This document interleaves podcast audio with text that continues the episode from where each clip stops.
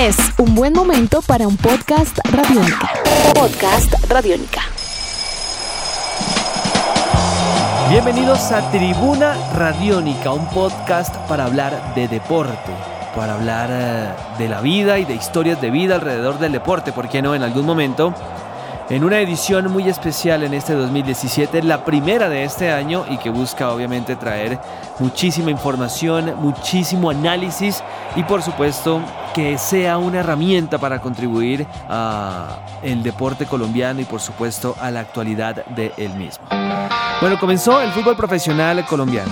El eh, arranque para los equipos eh, bogotanos es prometedor por donde se le mire con eh, ilusionantes eh, actuaciones eh, de las cuatro representaciones del fútbol capitalino.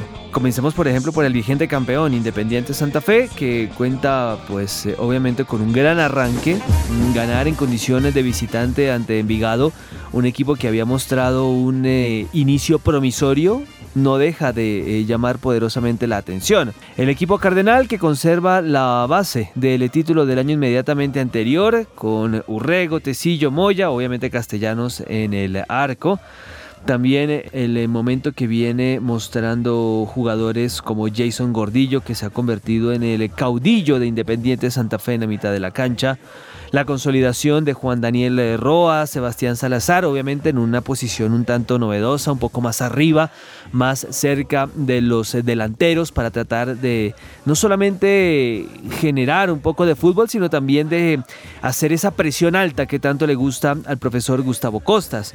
Obviamente también hay algunas apariciones eh, importantes como la de Denis Stracualursi, el cual sí, es cierto, es un poco temperamental, a veces un poco sobre revolucionado, pero creemos nosotros que va a ser un aporte importante. Hace mucho tiempo que Santa Fe no tenía un eh, referente en el área con las eh, calidades y las bondades de Denis Stracualursi, pero sí tiene que calmarse un poquito más y en esto el técnico sí tiene que ser un poco más eh, enfático con él. Eh, fue expulsado contra Envigado, es un jugador que tiene mucha trayectoria, tiene mucha veteranía, pero también necesita un poco de autocontrol.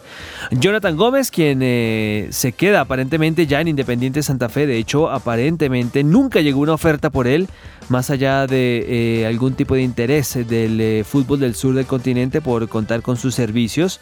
Un jugador que pues eh, obviamente viene ya ganando títulos con el cuadro cardenal. Y también eh, eh, para tener en cuenta pues el momento que vive Anderson Plata. Creemos nosotros que ese es el equipo base del conjunto cardenal. También obviamente teniendo en cuenta lo de Cristian Borja. Porque Levi Balanta se encuentra lesionado.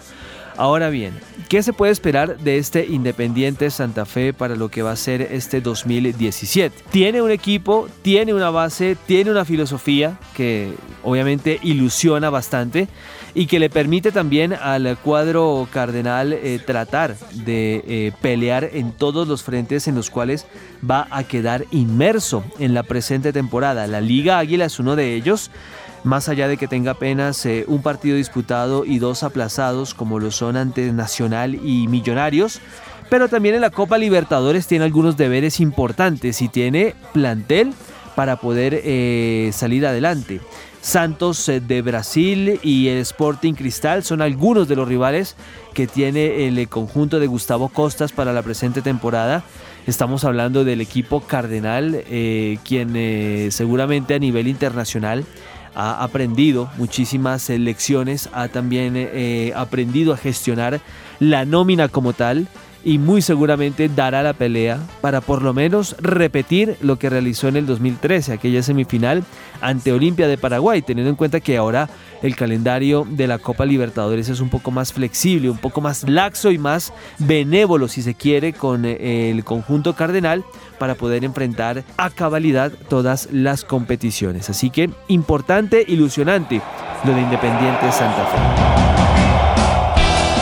De Millonarios, el eh, equipo del profesor Miguel Ángel Russo, que obviamente trata de dejar eh, atrás ese trago amargo que supuso la eliminación en la Copa Libertadores eh, de América ante Atlético Paranaense, independientemente de que el conjunto embajador tenía herramientas y argumentos futbolísticos para avanzar Eh, Millonarios eh, sí falló ya en su primer objetivo y necesita centrar toda su atención en los tres objetivos que le quedan este 2017, que son la Liga Águila del primer semestre y la Liga del segundo semestre, para de esta manera también poner atención a lo que va a ser la Copa Águila aquel certamen que reúne a los equipos de la A y de la B.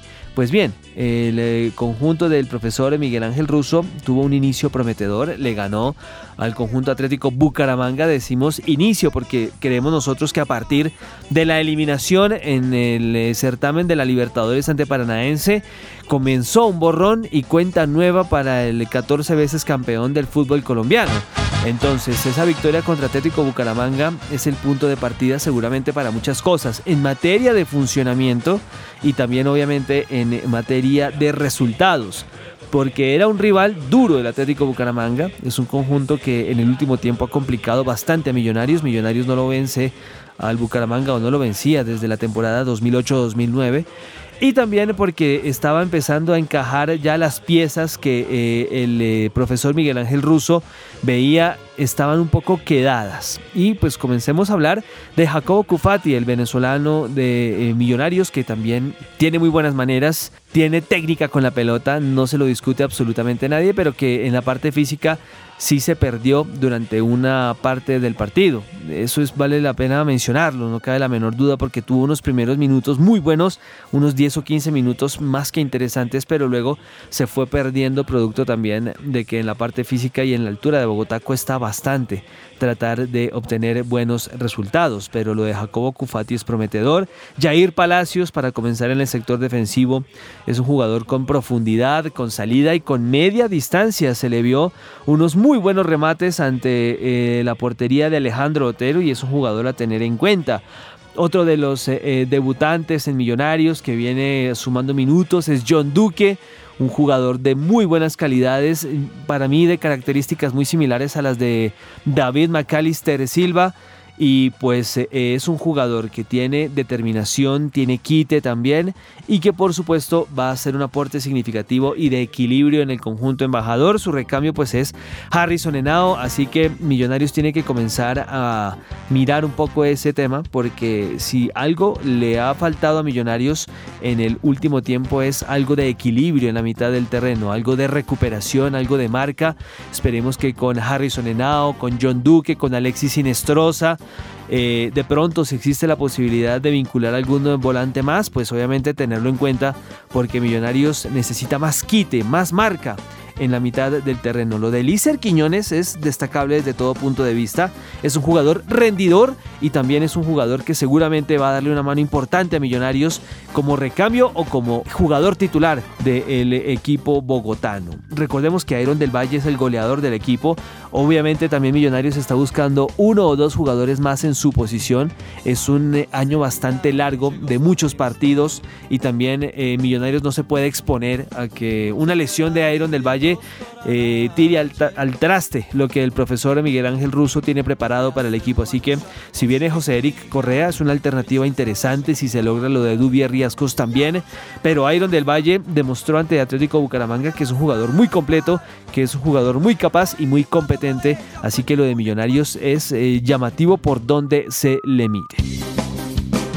Hablamos ahora de Equidad Seguros, el eh, conjunto asegurador que tiene 7 puntos en el campeonato. El equipo de Arturo Boyacá, eh, no cabe la menor duda, venía ratificando lo que hizo el año inmediatamente anterior. Mucha gente se sorprende de pronto por ver a Equidad tan alto en la tabla, tan arriba, pero es que en el año inmediatamente anterior, sobre todo en el segundo semestre, venía jugando muy buenos partidos, venía haciendo muy buenas presentaciones, pero no metía la pelota y eso obviamente también eh, genera un tipo de, desazón al final del año pasado. Sin embargo, ya con la llegada de Diego Álvarez, con eh, la inclusión eh, de jugadores eh, de muy buena manera, como lo son Giancarlo Blanco, la misma presencia en su debido momento de Mena, quien eh, esperamos se recupere pronto, y lo mismo lo de Carlos Peralta, que es un jugador importantísimo, sí dan para ilusionarse un poco más, teniendo en cuenta también eh, la presencia de Fabián Vargas, que es un jugador eh, importantísimo en el equilibrio,